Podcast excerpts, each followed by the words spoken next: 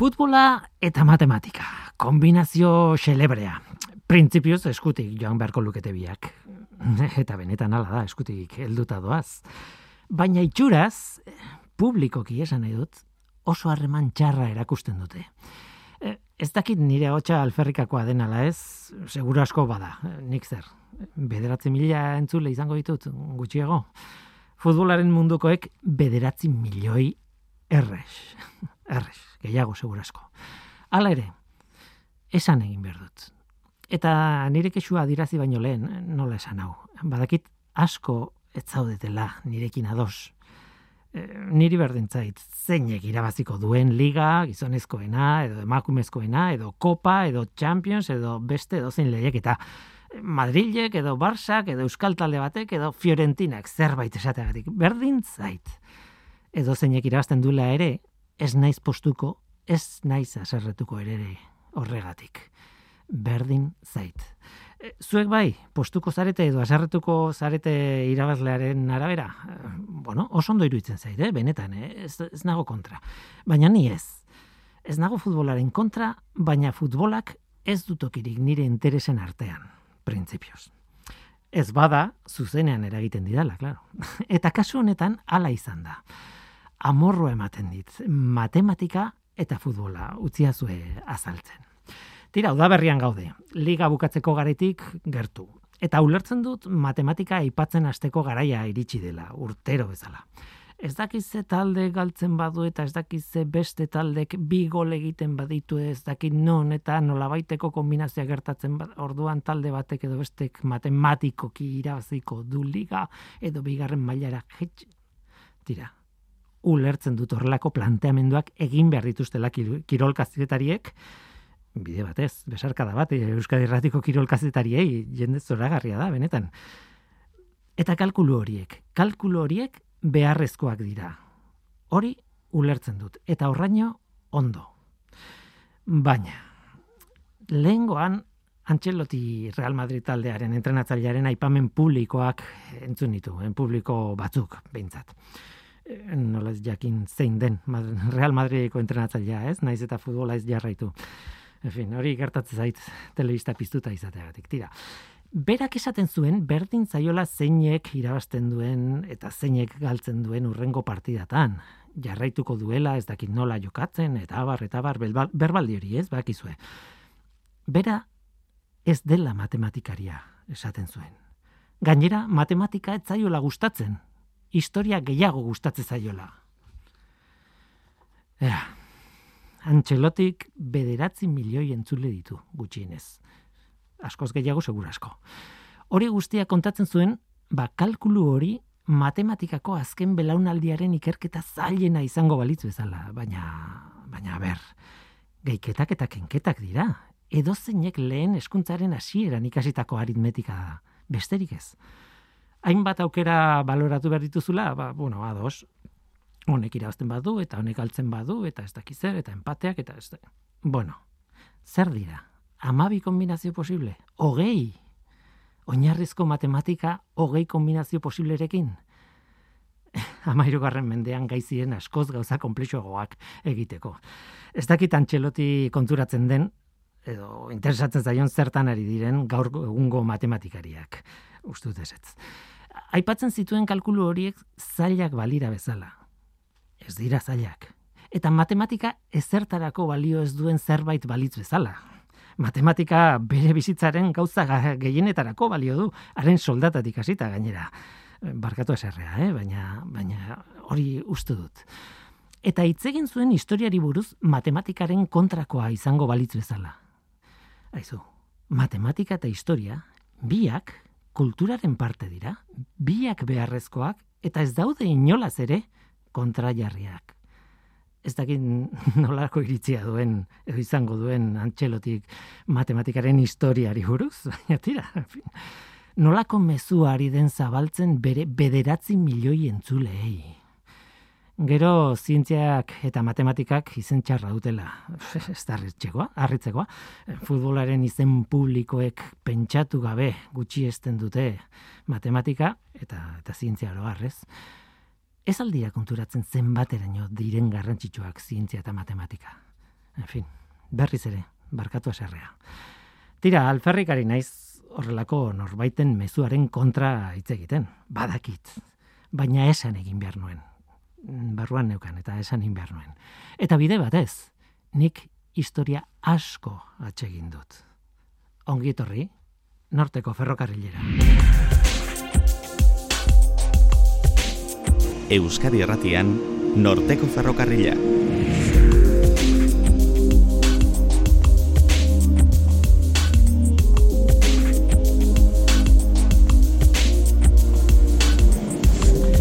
Kaixo denoi, zer moduz ni Guillermo Roa naiz eta entzuten ari zareten hau Euskadi Irratia. Pozoiak norteko ferrokarrilera itzuli dira. Aga eta Kristi eta Mentxo aiertza biak elkarrekin etorri dira estudiora eta bueno, horrek esan nahi du sustantzia bat edo beste ere izango dugula, eh? mai gainean gaur, metaforikoki noski. Gaurko pozoia Afrikatik dator. Kristik bi eleberritan erabili zuen, batetik The Crooked House, ez dakit ondo hauzkotu dudan The Crooked House, ez dakit, etxe okertua edo horrelako zerbait.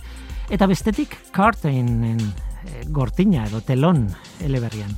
Mentsuk orain kontatuko digu nola eta zergatik azaldu den pozoi hori bi eleberrietan. Pozoiak berak izen bat baino gehiago ditu. Eserina da errezena eta, bueno, hori erabiliko dut gehienetan segurasko. Baina fisostigmina ere deitzen da. Kontua da, gauza asko dituela kontatzeko pozoi honek, haren testu inguruan. Kimika asko, historia asko, medikuntza ere tartean, eta fikziozko eta errealitatearen nilketa batzuk ere bai. Dira, guazen ba, Hau da, norteko ferrokarrila, zientziaz betetako hitza.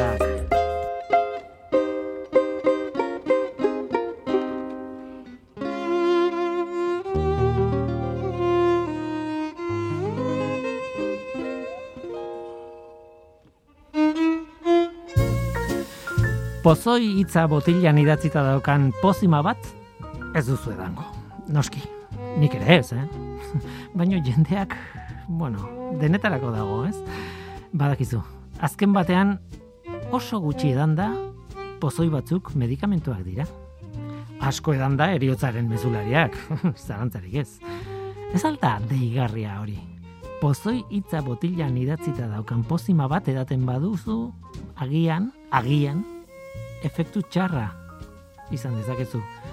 Baina agian, efektu txarra izan beharrean, onura bat edo beste eskuratuko duzu. Kuriosoa da. Ederra paradoxa. Hori bai, bada espada horrelakorik ez egin etxean mesedez. Prime! Ai, bai.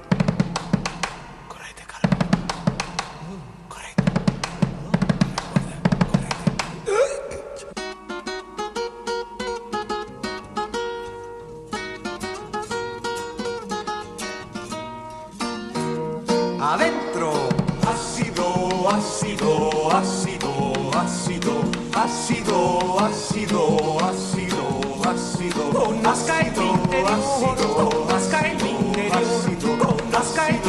ácido, ácido. Explorar el inconsciente sin ningún temor. Con espíritu valiente sin ningún temor. Si quieren probar, presten atención. Ya le vamos a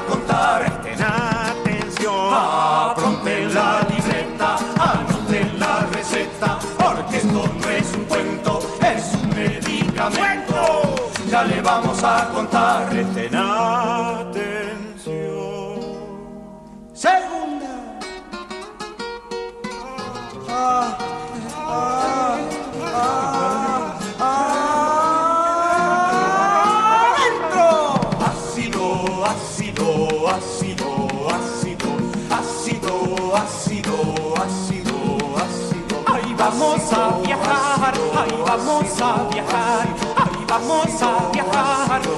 vamos a viajar.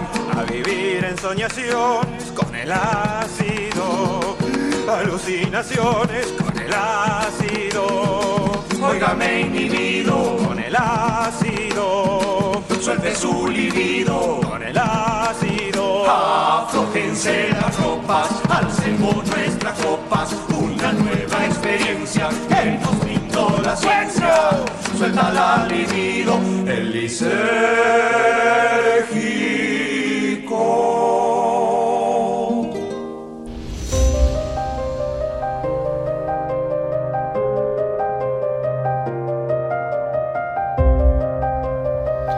Oiko bi konbidatuak ditugu, e, batzuetan etortzen dira, etortzen dira elkarrekin gainera bata besteari lotuta. Batetik Agatha Christie, bestetik Mentxu Aierta. Mentxu, bildurra ematen diazu.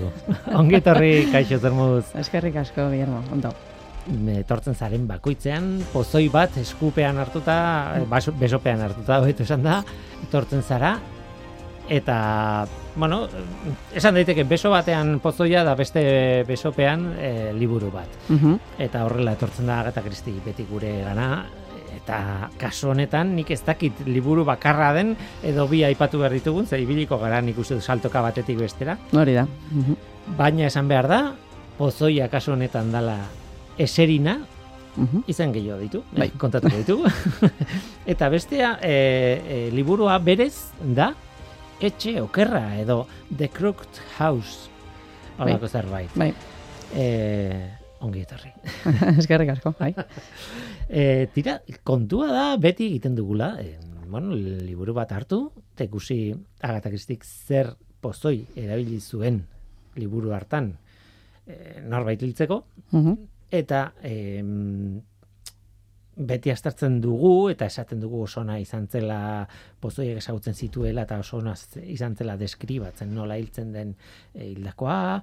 E, baina kasu honetan ez dakit horraino iritsi garen, e, iritsiko garen edo ez. Ze, justo The Crooked House honetan etxe oker izeneko eleberri honetan ez doin ondo kontatzen ez? E, nola hiltzen den esarina hartuta.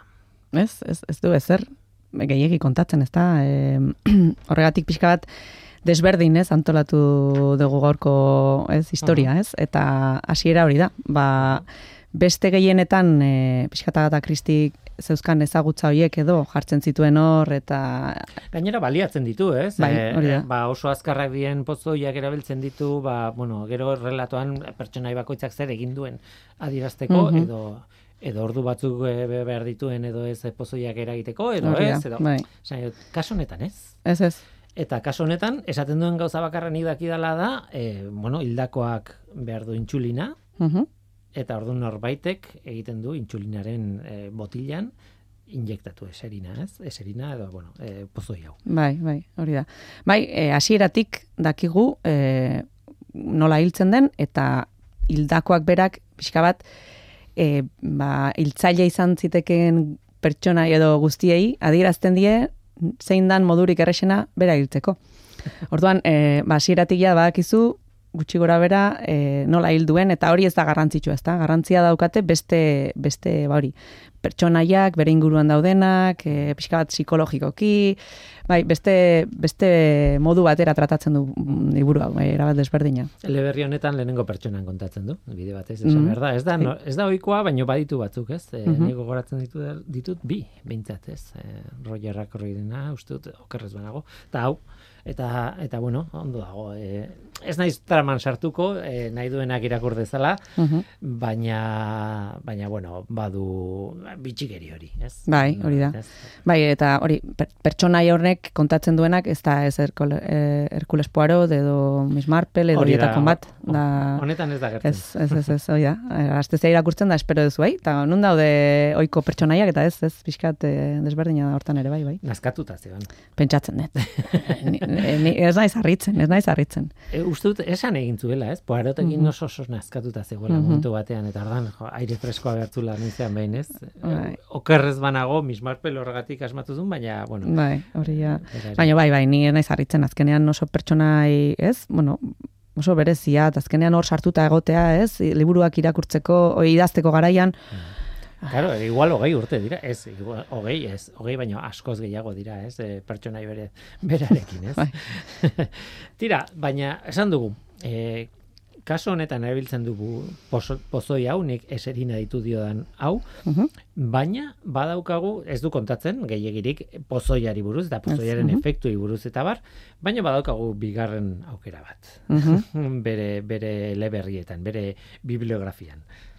Bai, e, beste liburu batean ere azaltzen omen da pozoi hau, e, bueno, azaltzen da, bez, pozoi hau ere, e, curtain inglesez berez e, telon edo teloia edo, ez? E, eta, bueno, zu kontatu jazu gehiago historia, ni egia esan, e, liburu honi buruz, e, gehiegi ez nekien, e, ba, bueno, nik e, kontatu izan dudan bezala informazio gehien hau lortzen dut liburu batetik, eta hor, ba, bueno, liburuaz pixka bat hitz egiten du, ze hor bai, pixka bat e, gehiago esplikatzen du, zer den eserina, eta bueno, ba, hor justo e, ba, hiltzen, pertson, hiltzen den pertsonaiaren e, senarrak, ba, zientzialaria da, kimikaria da, eta ba, eserina dago, ba, bere, bere ba, er, laborategian dauzkan, e, ez, Hori da, e, reaktibo edo, bueno, os, bai, komposatuen artean.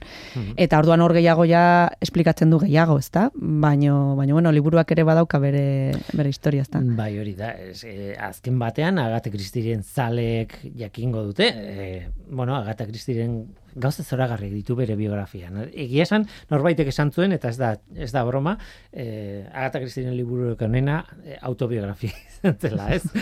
eta ez dakit. E, bueno, kontua da, mm, esan dugun bezala bi detektibe, bueno, detektibe komatxoen artean, erabiltzen dituela, ez, e, Poirot eta Miss Marple batez ere eta hola, baina e, mila beratzen da berrogi inguruan, oraindik bigarren mundu gerra gertatzen izan bitartean, idatzi zituen e, eleberri bana, bata Poirotena, bestea Miss Marplena, kontatzeko bakoitzaren azken kasua. Baina azken, azkeneko kasua. Eta Poirotena da o, kortina edo telon edo teloi edo karten eh, hori. Hain zuzen ere Serina aipatzen duen bigarren hau, ez? Mhm. Eta Miss Marplena da Sleeping Murder, e, baita ere garai hartan e, idatzi zuen. Baina zer egin zuen hartu zituen bi eleberriak eta banku batera eramantzun kutxa gotor baten sartu, itxi intzuten eta hogeita hamar urtez euki zituen han. Bere intentzia zan, nolabait, amaiera bukaera zikloa osatzea eta detektibe bakoitzari bukaera bat ematea. Eta hau da, bueno, kortina hau, da Poiroten azkeneko eh, agerpena, ez? Poirotena eh, argitaratu zuen hil baino pixka bat lehenago, osea, oraindik bizirik zegoen Agatha Christie, baina Miss Marplena, ez, eh, Sleeping Murder hori, eh, ez eh, gerora Mhm. publikatu zuen, berak hala esan da, berak hala eskatuta. Ja. Eta, eta oso historia kuriosoa da. Mhm. Bukaera eta, eta bueno, zikloa osatzen du, ez? Tira, kontatu jazu. Bai, Bi izena duen pozoi bat eserina eta bai, e, fisostigmina ere, bai, badirudi orain gaur egun e, gehiago erabiltzen dela izen hau e, eserina baino. E, badirudi jatorriaren gatik edo ez, izan daitekela. E, berez, e, dator fisostigma venenosum landaretik, izenak esate du, eh? bai, hoi da, fisostigma, e, eta, hoi da. Hoi da. Azkenean landare hau e, Afrika mendebaldetik edo e, dator, gehien bat kalabar iritikor Nigerian. Mhm. Eta e, kalabarreko baba edo esereren intxaurra ere deiturikoa izan da landare hau. Eta orduan esereren intxaurra izen hortatik e, badirudi eserina ditzitzaiola. Eta gehiago gero ja pentsatzen dut bere izen e, latinezko izena jarri ziotenean orduan aldetu zuten e, fisostigminarengatik. Mhm. Eta bueno, ba, nola, nola ezagutu zen landare hau ba, munduan zehar edo, ba, ba dirudi ba, misiolari batzuk edo eh, Eskoziako misiolari batzuk um, mila zortziren dara barrogei garren urtean edo inguru hortan azaldu zirela han eta hasi zirela ba, konturatzen, ba, bueno, hango e, en, ba, oiturak eta nola ziren, eta badirudi e, hango zonaldetan edo egiten zuten azala, ba, bueno, ba, norbaitek e, bueno, ba, juiziotan edo, egiten zuten azan erruduna e, aurkitzeko edo frogatzeko nortzen, egiten zituzten edabe batzuek e, e, baba, kalabar baba hau erabilita, eta ba, e, ba ez dakit edo, edo erruduna za, pentsatzen zuten azana, eta gero beste, beste batzuk ez dakit, zeintzuk hartzun zuten edabea, eta errudunaz, eta hiltzen zana erruduna zan, eta besteak ez. Noski, ba, nola libratzen ziren e, ez zirenak hiltzen.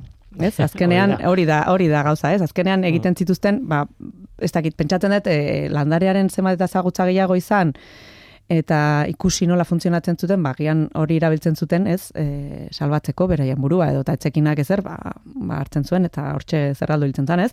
Mhm. Ez dakit oso ondomen esaten ditu, claro, e, ba, pentsatzen dut, baba hori, e, zema eta gu- gutxiago txikitu edo agoan edo, eta orduan pozoina, osea, komposatuak gero eta gutxiago ataira, bagian erresago zala e, liserik eta eginda, e, ba, bueno, alik eta gehiena ez korputzetik ateratzea.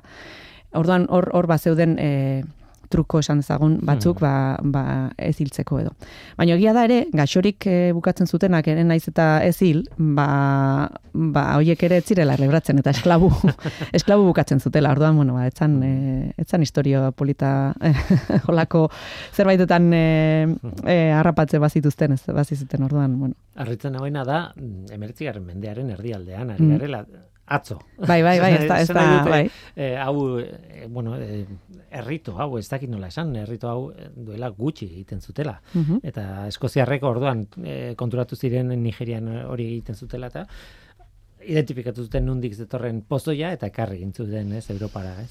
Hori da, Nola bai, ez? hori da, mi- bai, misiolari hauek, bueno, ba, saiatu ziran hortan. Egia da, e, badirudi, e, garai hartan zegoen erregeak edo kalabarreko erregeak, saiatu zela, ba, alik eta landare gehienak suntxitzen, eta ge- geratzen gutxi batzuekin, ba, bueno, ba, beraiek, beraien tradizioekin jarraitu alizateko, ez da? Baina, e, ba, misiolari hauetako batek, ba, bueno, ba, badirudi interes handia zuela e, landarean, eta ba, zuela lagun bat, e, Robert Christensen e, toksikologoak, eta interes handia zuela, ba, berari bialtzeko, ez, e, landare hau. Eta orduan horrela, horrela egin zuen, eta antxe ba, bidali zizkion ale batzuk, eta orduan ba, izan pixka bat e, zabaltzen, eta ikertzen, eta, eta bueno, ba, ba hori, ba nola ikertzen zan gara hortan, ze efektu zuen landare honek, ba, Ez dut jagin nahi. bai, pentsatzen duzu, ezta? Ba, bere buruarekin e, probatuta, ez? Eta ba, babaren laurdena edo hartu, eta pues, Krist- Kristinson honek e, jan egin zuen. Eta badirudi ba oso gaizki etzala egon, eta nabaritu zuen bakarra izan zala, bere bihotza pixka bat moteldu intzala, eta orduan ba, ba, atera zituen ondoriak izan ziren, ba, pozoin honek e, bihotza geldituz edo, edo bihotzaren e, ba, parada gardiaka batez edo hiltzitez zitekela, ez, norbait. E, eta gero beran duxego, ba, oftalmologo batek ere, Douglas Argyle, Argyle Robertsonek, e, ba, aurkitu zuen, e, ba, begininiaren kontrakzioa ez, ba, horren kontra edo efektua daukala ez.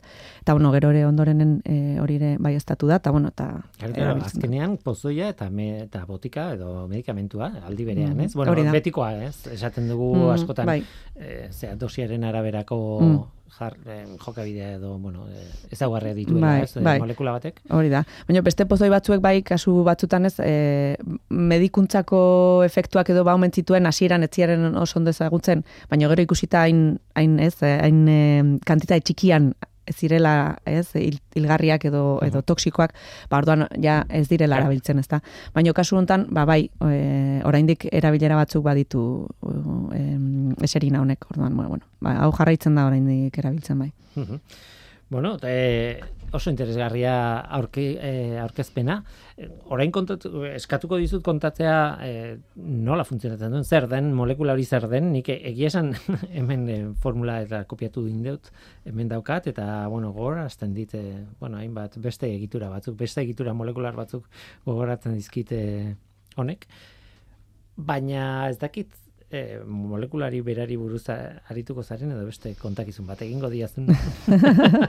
Bai, e, ba, lehen hasieran komentatu du hau bezala, ez da, normalean pozoinak aurkezte ditugu, eta bueno, azten gara, ba, be, be, itxura, ze struktura da, no, bueno, bentsat informazio pixka bat, ez, em, askotan dira molekula e, kom, e, multzo bat, ez, ez dira e, komposatu bakarra, ez landare hauetan dauden asketak, eta Eta kasu honetan, ba, bueno, ba, bai, pixkat informazioa, bai, ez duk esan duzun bezala, e, kortein edo teloia liburu horretan gehiago azaltzen da, eta ze alkaloide bada, eta alkaloide famili bat bezala da, eta ba, ba, badirudi John Flankin doktoreak, ba, e, ba, bueno, e, liburu hortan azaltzen dula pixka bat ze desberdin, alkaloide desberdina dauden, azer ikertzen ari zan, ez? Da, esken batean al- alkaloideak dira e, e, landare metabolitoak, baina behar, osea, primariak ez direna, beharrezkoak e, jateko eta bizirik irauteko oinarrizko funtzioak betetzen ez dituzten horiek, ez? Mhm. Kafeina izan daiteke lan. Hoi da. mhm. Bueno, izan daiteke ez. Bada, Bada, mhm. alkalodie bat adibidez, ez? Bai. Bai, eta kasu honetan ba, ba egia da ez ez dala ez da asko azaltzen, ez? E, bueno, struktura bai, eta hola, baina ez, ez e, pozoinak aztertzen dituen liburu honetan ez du gehiegi Sakontzen. sakontzen hortan. Orduan, nik egia esan, ez dakit, e, ez eta aurkitu informazio gehiagirik, nolakoa dan, ze e, bai, e, Kristinson honek e, probatu zuenean, badirudi esan zuela, ez daukala sapore, sapore askoreri, askorik, eta agian bai beste pozoin batzuek ez, e, sapore txarra dute, edo... Bai, Estriknin bai. adibidez, hasieran eh, komentatu genuena, izan zen, eh, osea, mm, mikatza zen, edo bai, garratza hori da, edo hori da, ez? bai, bai, eta beste batzuek ere, badirudi detektatzeko nahiko erresak edo esan dezagun e, izan daitezkela, ezta? Baino kasu honetan badirudi e, ez eta eta ez dakitze kolorekoa ere izan daitekeen edo badakit e, gantzetan disolbagarriagoa dela, ez? Eta uretan e, ba, bueno, estruktura, bueno, deskomposatu egiten dela. Orduan, horregatik kostatu zitzaion asko zientzialariei e, beraien estrukturak edo aurkitzea. Ba, eta batzuk, batzuk badaude, ba, fistox, fis, fisostigmina esan dudan bezala, orain, bueno, eserina eta zea gera, baino, orain izen honekin zagutzen dena, hori da, kantitate handienean azaltzen dena e, kalabar e, e, baba hauen, hauetan, gero geneserina edo, eta badirudi hau era, erabiltzen dena e, liserek eta aparatuko gaixotasun batzue tratatzeko. Gero, fisobenina ere, e, ari dala Alzheimerreko kasu batzuetan erabiltzen, ba, medik, ea, ea, e, tratamentu bezala erabili daiteken.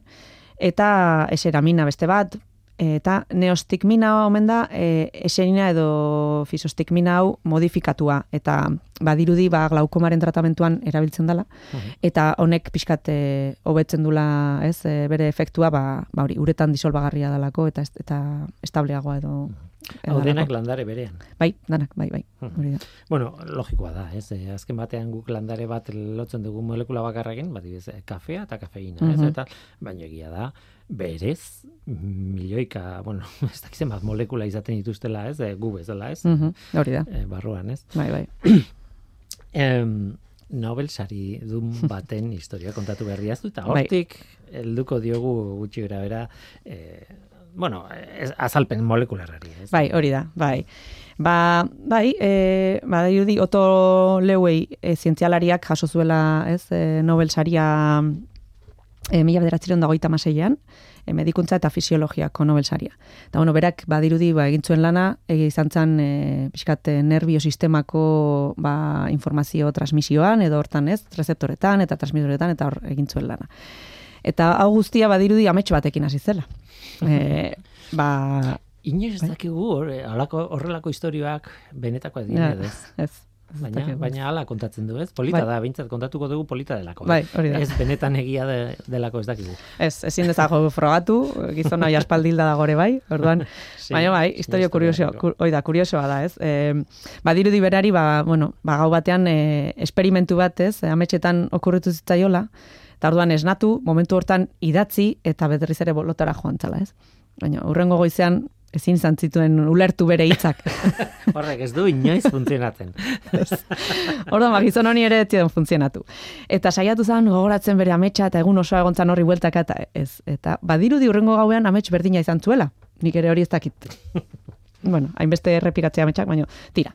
E, orduan, e, zer egin zuen, ba, ametsetik, e, amets hortatik esnatu zanean, e, idatzi beharrean, baina laborategira joan zan zuzenean. Gaur egun ere ez dakit hori posible izango litzateken. Agian, garai hartan gizon hau, ba, bere laborategian azpian, edo gainean bizi izan, ez dakit, e, oso gertu zeukan, edo juntzan, eta ez, juntziteken, eta sartu, eta, eta egin esperimentua, baina, bueno, ez esperimentuare ez da inerrexa montatzea. Ez azkenean bi gel hartu e, e, bihotza gatera eta mantendu ez taupadaka disoluzio batean. Eta gero ba, batei korronte elektriko bat aplikatu zion. Orduan e, pixka bihotza horrekin e, ba, e, moteldu egintzen edo ez? Eta e, e, hor zeukan disoluzio hori ba, beste bihotzari jarri zion.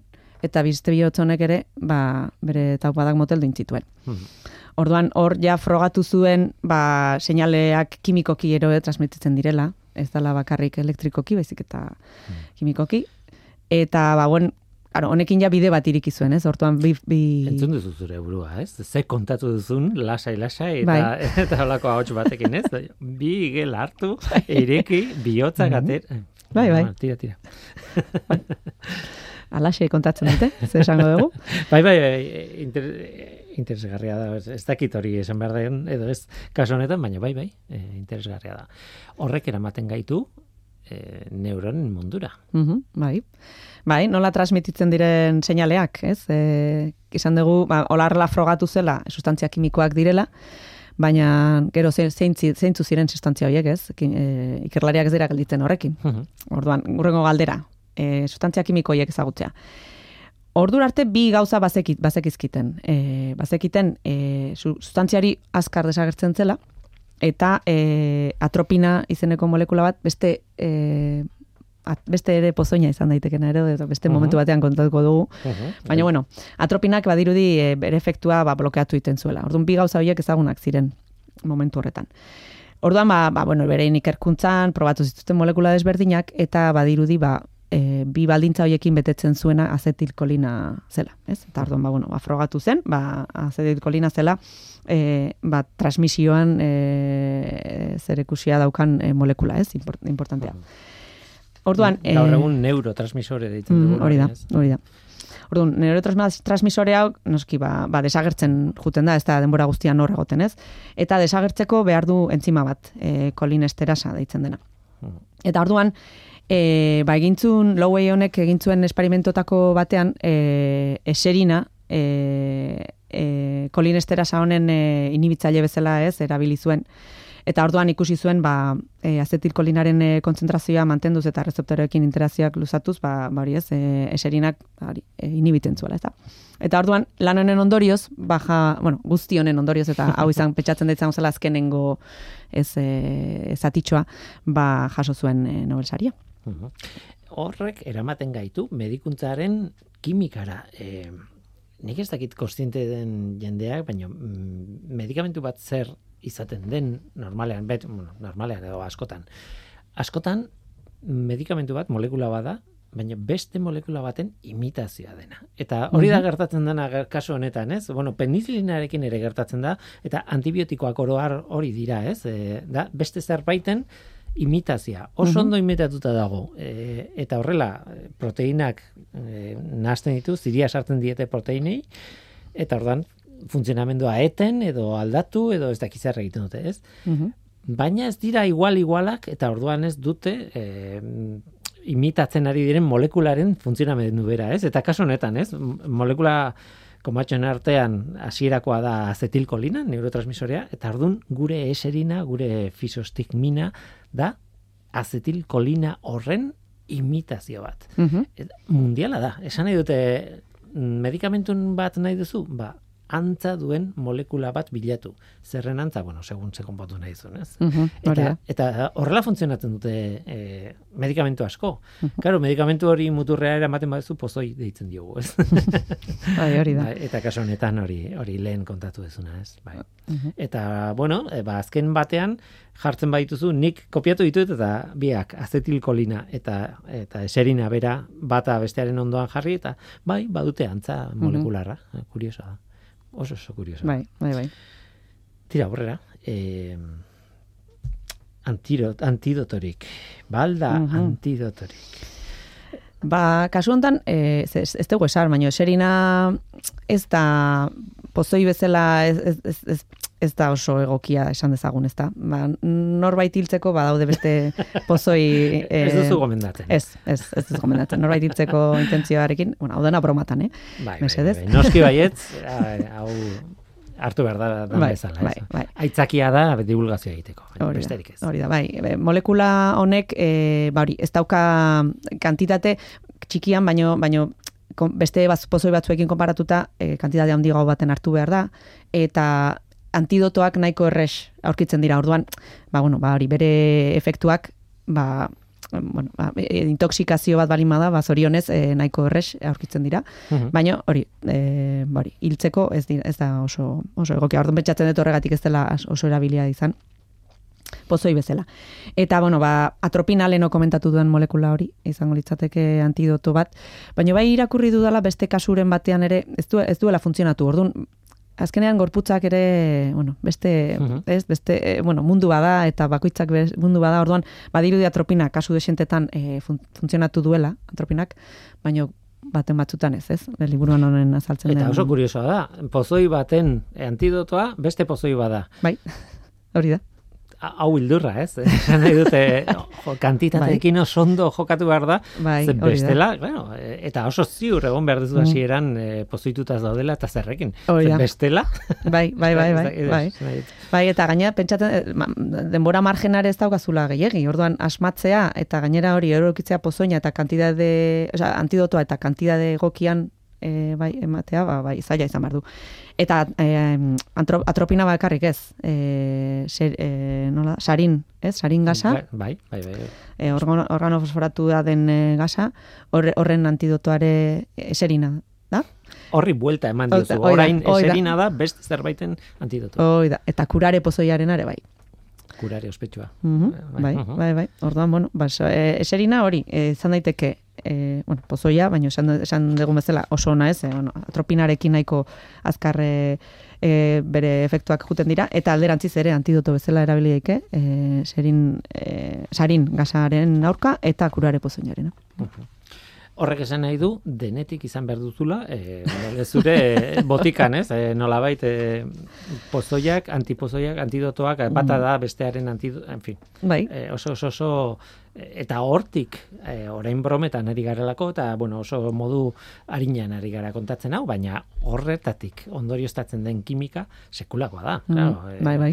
Azalpen kimikoa eta eta horren bitartez ikertu daitekena, ez? Pasada. Mhm. Baina, bueno, kimika gustatzen zaigun hori, ba, bueno, ez, ez, da, ez da txarra, ez? Hori da. E, urrengo atala eta asko gustatzen zait, ez? Kasu erreal batzuk, kontatu idazu. Bai. Noiz erabili den benetan, e, ze adibidez hau, e, Bai. eserina. Eserina. Bueno, ba, leno komentatu duan bezala, ez dago hola hola kaso ezagun asko, esan duan bezala, ez da, e, bueno, ba, pozoen bez- bezala. bezelerra ez da. Oh, ja, ez, ez, eserina. ba, ba, dirudi hori, be, ba, gata kristik erabilizuela, bere ez, eh, Herkules Poiroren zikloa izteko ordu, ba, hortarako ere, e, bai, bai interesgarri izan txala, baina, bueno, bestela ez. Baina bai daudela, bi intoxikazio masibo, e, nahiko interesgarriak edo deigarriak iruditu zaizkitenak. Mhm. E, bueno, lehen esan dudan bezala, ez, kalabar e, babarekin, ez, babarekin estrakzioa egiten zen hasiera ba, hasiera batean, eta emeretzigarren mende bukaera aldean, ba, hori, ba, e, misiolari eskoziara hauek, ba, bialduko zituzten ale batzuk, eta batzuk iritsi zian Liverpooleko portura, bai? Eta ba, pare bat aldiz, 2000 zortzireun da irurogeita lau, eta mila zortzireun da irurogeita maikagarren urtean, ba, ba, bueno, ba, handik e, bo, ba, ustutzen ari zirela, barruko karga edo, e, ba, ume batzuek, ba, baba batzuek hartu omen zituzten, eta hoiek jan. Mhm. Eta badirudi berrogeita mazazpi ume gaixotu zirela. Ez dakit urte bakoitzean, biak elkartuta ez dakit oso ondo, eh? Baina, bueno, bai azaltzen direla ze sintomak izan zituzten, eta azkenean, ba, atropina erabilita lortu zutela, ba, bueno, ba, sendatzea edo, ez? E, eta esan zituzten sintomak, sintomak izan ziren dardarak, kaka eta pixa gainean egitea, Mhm. begininien dilatazioa, Bai, bai, Mhm. e, arnasteko zailtasunak eta pultsu basua. Eta, bueno, ba, ospitalean egon ziren, ustez bi aste, edo, eta, bueno, ba, atera ziren, honik. Baina, horiek dira, claro, e, mertzigarren mendean, e, nolabait, eserina Europara iritsi berria zen garai hortarako, hortakoa, ez? Bai, hori da. Baina urrengo kasua ekarri diazuna askoz berriagoa da, duela ezerrez. Bai, bai. Bueno, duela ezerrez, e, tira. Bai, bai, hor badago, ba, mila beratzen da irurogeita garren urtean, e, ba, bueno, biokimikako ikasle batek, ez? E, bere buruaz beste saiatu zan egiten e, eserinarekin, baino etzomen zuen lortu, ba, hori, ba, atropinarekin tratatu zuten, eta, baino, eta atropinak etzomen zion funtzionatu. Eta, baina, beste eta gizert saiakerak egin zituzten, baina azkenean aurrera atera zen. Eta ondoren ere, Austran, Austrian, egontzen pozoinketa kasu bat, nahiko berez, bueno, oso berezia esango nuke, ez? Azkenean, e, bueno, pozoinketaren e, errudunatzen aurkitu, baina, bueno, gizon bat, ba, berrogeita marrin urte ingurukoa, ba, ospitalera joan zen, e, ba, berakoarekin, eta botaga gurearekin, eta bi aste, az, aste bete egon zenan, eta, bueno, ba, honik atera zen, eta, baina hilabetera berriz ere bueltatu zen. Sintoma berdinekin, Eta ordaina begiratu zioten e, pixka bat gehiago eta bere urdaian topatu zuten ba eserina, eun, eun miligramo edo. Badirudi eun miligramo e, ez dakit nahikoak izan daitezkela hiltzeko, baina bueno, gizona ba, bi hilabete egon zen ospitalean, eta gero bat batean okerrera egin zuen eta hil egin zen. Eta, bueno, ba, aptosiaren ondoren, ba, or- ondoro izatu zen, zuten, ba, eserina izan behar izan zuela. Bestela etzu, etzuelako beste, ba, bueno, beste mm, os, gaixotasunik edo ezer, Mhm. ez?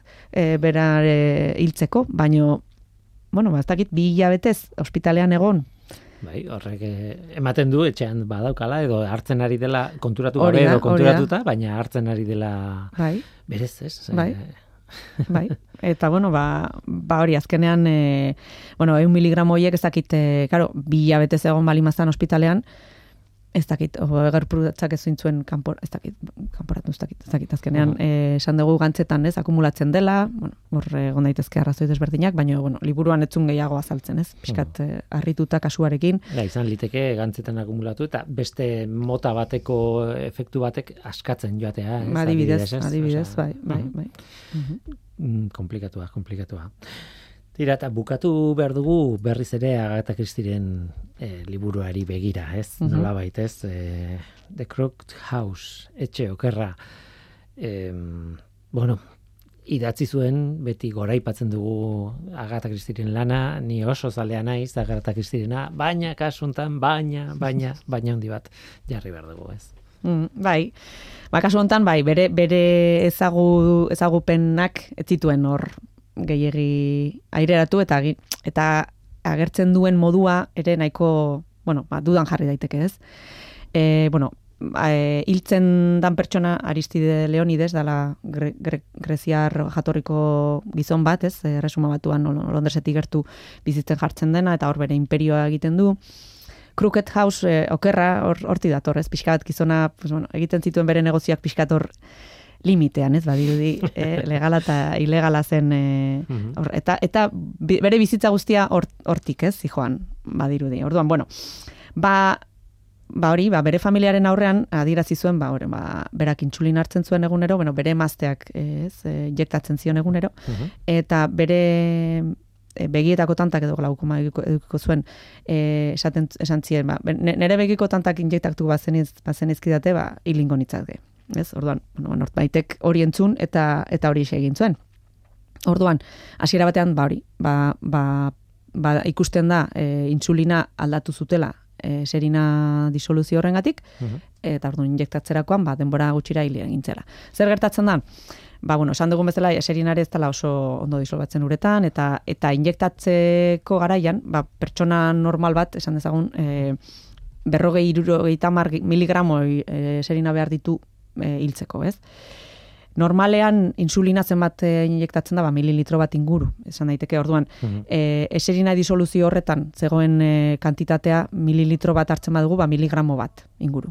Oda, miligramo batekin Askoz gutxiago. Bai. claro. Eta egia da gizon honek, ba, bueno, baia dina zeuela, bidotzea nahiko aula zuela, baina, bueno, nik uste, ba, seguraski gaixotu egingo zela, eta, eta eserina, ba, bota arte bere gorputzetik gaixo egongo zela, baina hil agian ez.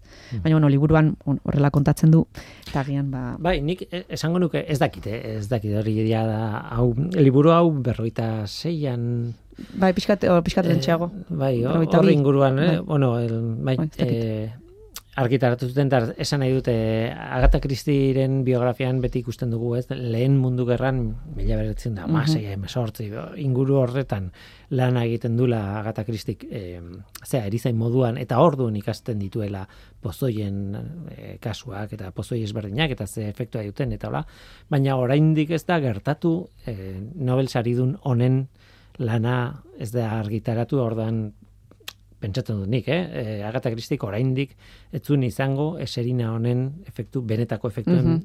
berri ez, oraindik. Eta gero, ba, asko bilatu zuen pozoi berri bat azkar, eta Bai, eta nik uste- oso tratatu, Bai.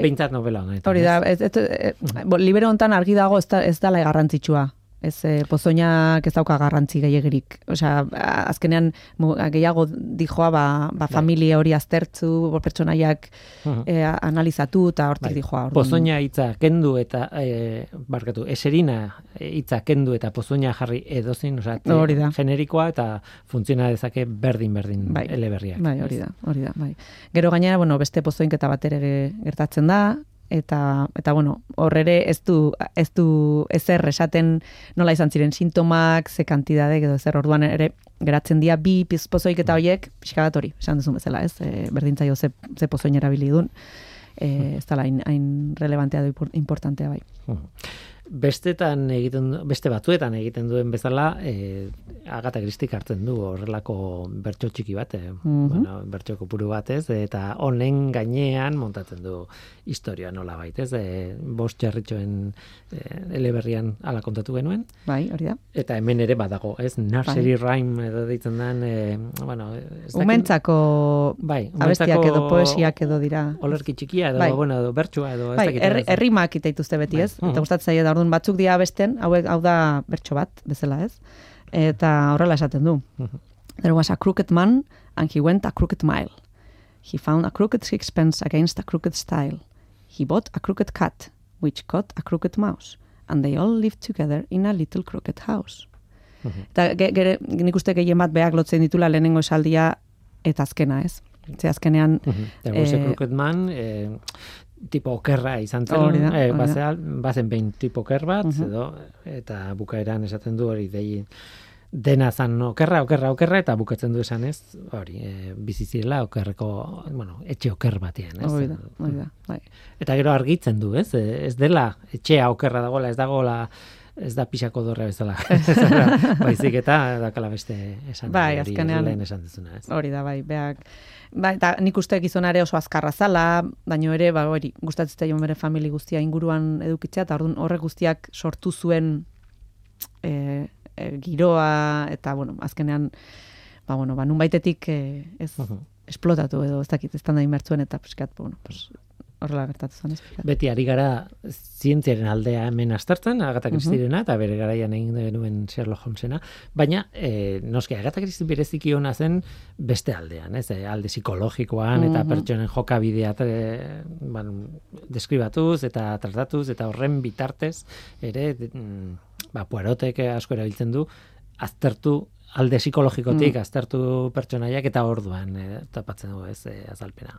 Eta o- horretan oso ona zen. Naiz eta guk garrantzia ematen diogun zientziari, ez? E, bide batez esan behar dut eta aztu baino lehen liburu honetan gauza kurioso bat dago, ez dakana zerikusirik eserinarekin eta da e, aipatzen duela berunezko arkatza. Momentu batean, e, bueno, guk erabili izan dugu, ez? Berunezko arkatzak ez dakit jendeari ezaguna egiten zaien ja pixka zarra geltzen da espresio hau, baina e, nolabait erabili da e, termino hori adierazteko arkatz normal bat eta beruna e, minaren mm, ordezkoa. Eta orduan momentu batean eleberri honetan e, pertsonai batek ez dut gogoratzen zeinik esaten zuen jo ba ogian pozoitu da mm, berunezko arkatzak erabiltzen ditulako berunarekin. Eta orduan beste pertsonai batek esaten zio esaten dio ez ez ez, ez. beruna esaten da baina e, metafora bada ez da benetan beruna baizik eta grafitoa mina normala da eta hori oraindik ere erabiltzen du, bueno oraindik ere ez dakit erabiltzen dugun terminoa baina esan dut eh, gure garaino iris, iritsi den nolabait e, termino bada arkatzekin, kuriosoa da. Eta, eta pozoiekin dago lotuta, baina benetan ez dago pozoirik arkatz batean, ez? Aspalditik ez dago pozoirik. Pentsa, hau erabili duela Agatha Christie, mm, mila bederatzen da berrogei e, garren urtearen amarkada hartan, ez? duela Bai, bai, asko? Hori da, bai, bai. Orduan e, kuriosoa da eta bueno, e, zera, zientzia puska txiki bat ere badago hor Mhm. eta ekarri nahi izan dut. Dira, The Crooked House, etxe okerra, guk hola ere itzuli dugu, e, La Casa Torcida. E, Bai, uste gaztelaniaz ez. Gaztelaniazko edizioetan, eta hola, ez dut uste, oh, ez nago ziur euskeraz ote dagoen itzulpenik edo ez nik e, gaztelaniaz irakurri dut. Baina tira, e, The Crooked House, e, merezi du pozoia ulertzeko liburu eneberri hau irakurtzeak? Ez. Mhm. Ez. Baina merezi du eleberriak? Bai, bai, noski. Esango nuke baietz. bai, bai, bai. Eta, eta, bueno, mm, ez dugu ekarri bakarra, ekarri ditugu bi. Bi, hori da, hori da. Nik hori pendiente daukat, e, teloia da curtain hori, ez dut irakurri, orduan, a, bueno, a, Nik aspaldian irakurri nun lagun batek gaina gomendatuta. Irakurri behar duzu, eh, gortina edo teloi edo.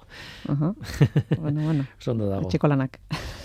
Bueno, hor dakazu aukera, eta Bai. esango diazu, Mhm. baina ja ez dugu ekarriko ona, ja Ez, ekarri ez, dugu. bai, bai.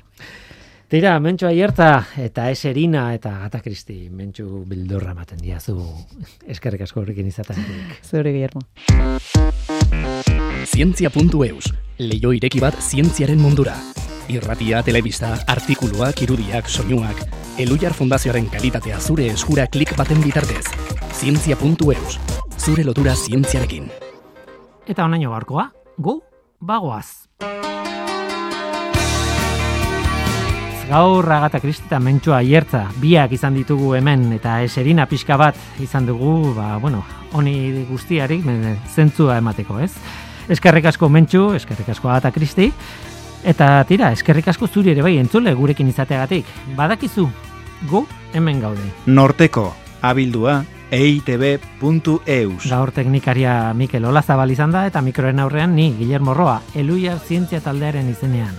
Datorren astean gehiago, hartzen izan. Agur!